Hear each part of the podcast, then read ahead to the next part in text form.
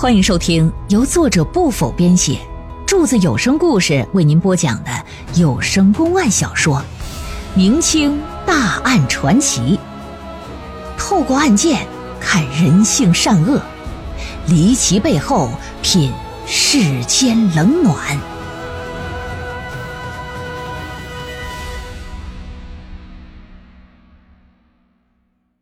肘县三口被害案第三回，这县太老爷啊，火速赶到现场，但到了现场之后啊，那是大吃一惊。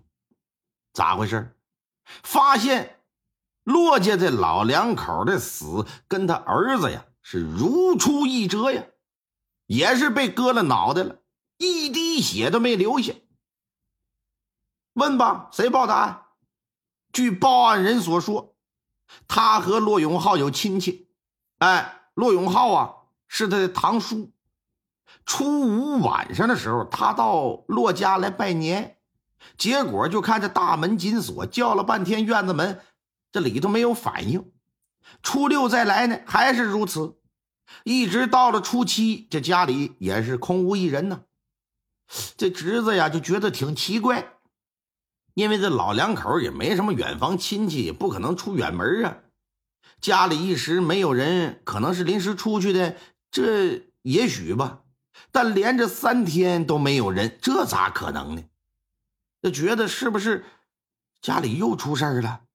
翻墙就跳到院子来了，门窗紧闭，啪啪啪，干砸是没人应答呀。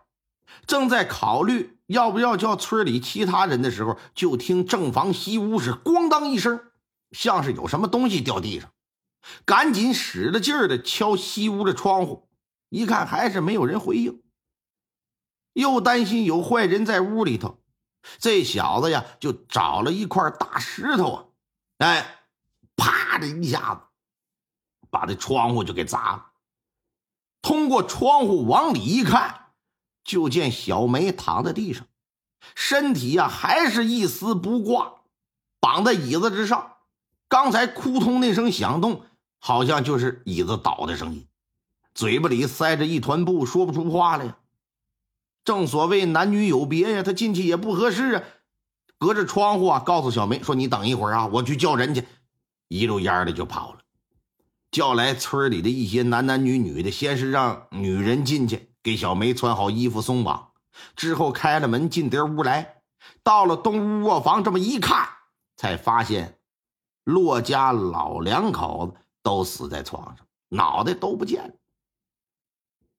据小梅说，她依旧是不知道自己如何被绑起来的，她只知道初五早上醒来的时候，就已经像上一次一样，又是一丝不挂给捆椅子上了，直到初七早上。这才被人发现，完全如出一辙的作案手段呢，那就说明杀害骆家三口的人，那是一个人呐。但是姚永明等人在勘察现场的时候，却依然没有找到任何的线索。不到一个月的时间呢，一家三口接连丧命，究竟是何人所为呢？难道真的是鬼怪杀人？毫无头绪的县太老爷这时候也不免开始胡思乱想，但为了破案呢，还得务实的派着手下进行明察暗访。这么一查，一转眼啊，就是三个月。仨月过去，案情依旧不得任何进展，眼看着这可要变成一桩悬案了。直到有这么一天晚上。老爷正在书房里聚精会神思考着骆永浩一家三口被害案的时候，突然就来了一阵风，呜的这么一下子，敞开的门呢，咣当一声被风刮的就撞在门框上，把老爷吓了一跳，思绪也给打断了。老爷皱了皱眉，一看门没关，担心一会儿刮风啊又出现刚才的情况。就站起身，打算去把门给关上。这时呢，他的夫人俩手拿着个托盘，端着一碗莲子银耳羹，正好从外头就进来。妇人拿脚勾着虚掩的门进了屋，他想关门，这手又腾不出来，哎，就用嘴呀去咬门把手去，把门给关上了。考虑到不再出去了，又用嘴呢把门栓给插上了。看到面前这一幕，姚永明可惊呆了，随后脑子里边一个疑团，一瞬间啪啪啪啪啪啪，各种绳套就全都解扣了。欣喜若狂啊！激动的是用手掌连连拍击书案呐！哈哈哈哈哈！好，好，好，好，好，真是太好了！给他媳妇儿听的是一头雾水，说怎怎么的了？好好什么呀？夫人呐，你先坐下，别动，等我一下。把夫人就给摁椅子上，然后打开门栓，出了屋。不多时。手里边蹬着一捆绳子，又回来了。夫人就一脸的惊奇，说：“哎呀，老爷，你你这是要干什么呀？”我别动，我现在要把你绑起来。说着呢，上前是不容分说，抹肩头，拢二背，就绑他媳妇儿。这媳妇儿就是为之一愣，呃，转念呢，就是面露羞涩了。心说：“这是怎么的？还玩捆绑啊？往往我身上滴蜡油，往我嘴里塞小球啊？S M 捆绑滴蜡，这这这都多大岁数了？多少年都不整这个了？这都生疏了。老爷，你今儿个这是怎么的？哪根筋打错了？怎么又想起这出的呢？我告诉你啊，那个你捆我行，蜡烛皮鞭的就算了。年年纪大了，我身体可经不起那种玩法呀！啊，说什么乱七八糟的？”我是想到一桩案件，想让你呀帮我破解一下。姚夫人一听啊啊啊！你是破案的，你不是床上游戏呀？当下就露出失望的神色来。不过也没说啥。姚永明用绳子把夫人呢绑了个结结实实，确认夫人无论如何挣脱都挣脱不开之后，让夫人站起来，用嘴巴把门栓给插上。再看自己的夫人，弓起身子，驮着椅子，虽说步伐很艰难，不是很舒展吧，可是还是能够小步的移动到门前，用嘴巴咬住门栓，再把门给插上。回到书案前面，又自行的坐回椅子上。好啊，真的是太好了！老爷目睹整个过程之后。不由得又是一次拍案叫好，好什么好啊！我难受死了！你到底搞什么名堂？哎，骆家庄那里呀，一家三口被害的案子，我已经知道凶手是谁了。谁谁呀？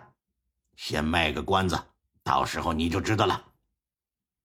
咱说第二天早上吃过早饭之后，老爷叫来捕头的，进行了一番吩咐啊。说你呀，这么这么这么这么的。捕头听完呢，带着几个衙役就离开了县衙。傍晚时分，这才回来复命。跟老爷一说，老爷也是挺满意，连连点头啊。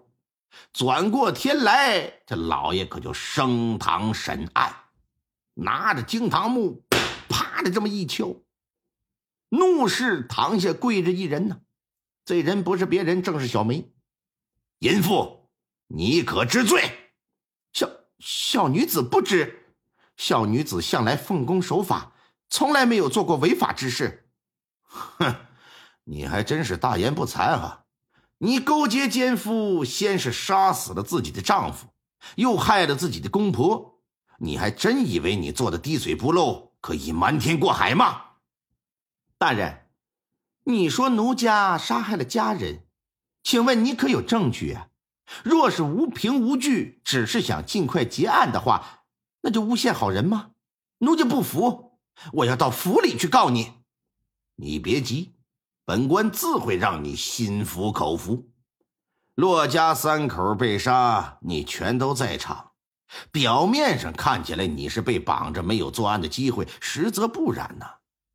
腊月二十二那天晚上回到骆家，当晚。你相公骆之相入睡之后，你把同谋者引进了屋中，同谋者杀害了你相公之后，将你捆绑在椅子之上，待同谋者走了之后，你再到门前用嘴巴将门栓插上。而杀害骆永浩和吴氏的，你们也是用的同样的手段。腊月二十二那晚，在密松林，你被剥光衣服绑在树上，也是和你同谋者演的一出戏。其目的无非是想误导所有人，让人以为接下来骆家三口之死乃是鬼怪所为，而非人为作案。本官说的没错吧？说到这儿的时候，再看小梅，那是颜色大变，底气十足的她，此时呢，像是泄了气的皮球似的，但嘴呀还是挺硬的。大人所言不过是臆想推测罢了。根本不是事实。来呀，给我带上来！话音未落，就见两个衙役押着一个戴着镣铐的男子上了大堂。小梅一看是满脸惊惧，心里仅存的一丝侥幸，转瞬之间也荡然无存了。被带上堂的这位叫做马帅，跟小梅呀不仅是同村之人呢。更是在小梅未出嫁之前就跟他私定终生的男人。前日夜里，姚永明虽然确定小梅是凶手，但是他知道小梅是个弱女子，没有能力杀害一家三口人，必然是有人和他共同作案，而且那人十之八九是个男的。先前虽然对小梅也进行过调查，可调查的重点是什么呢？他是否与人为敌，与人结怨？啊，从而招来仇家的报复。由于他母亲和他公婆都说他们小两口夫妻感情不错，而案发现场的情况又表明小梅没有能力和机会作案，因此呢就没有对他做其他方面的调查。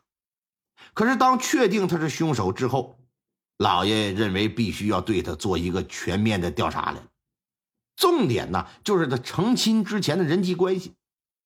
看看是否跟哪个男的保持着不寻常的关系，这就命人呢，带着人到小山屯给我查。咱说古往今来呀，在农村那地方，你是没有什么秘密可言的。村东头或者是村西头的大柳树底下，那就是秘密情报站。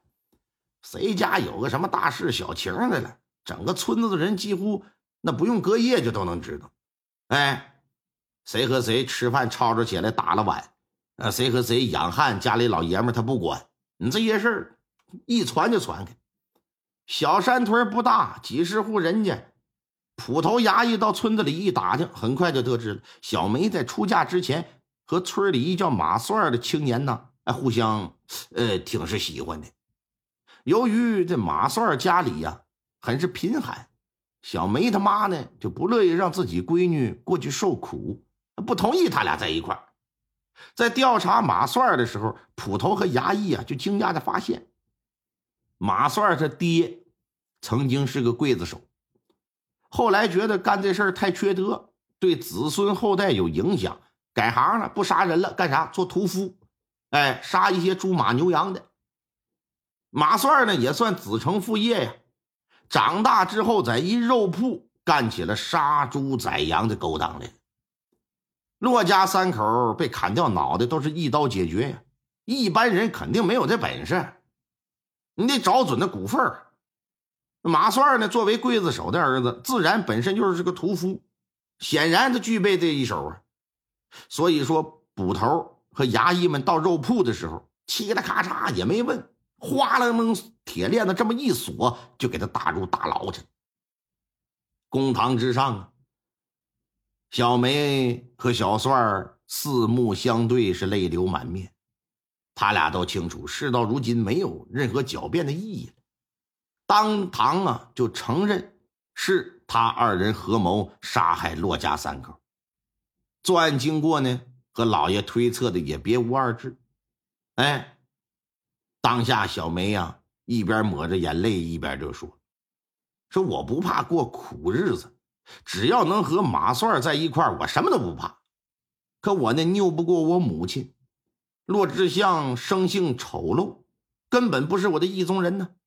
因此，我经常回娘家，其实不是为了看我妈，我就是要和马帅私会。但你这搞破鞋终究不是长久之计呀。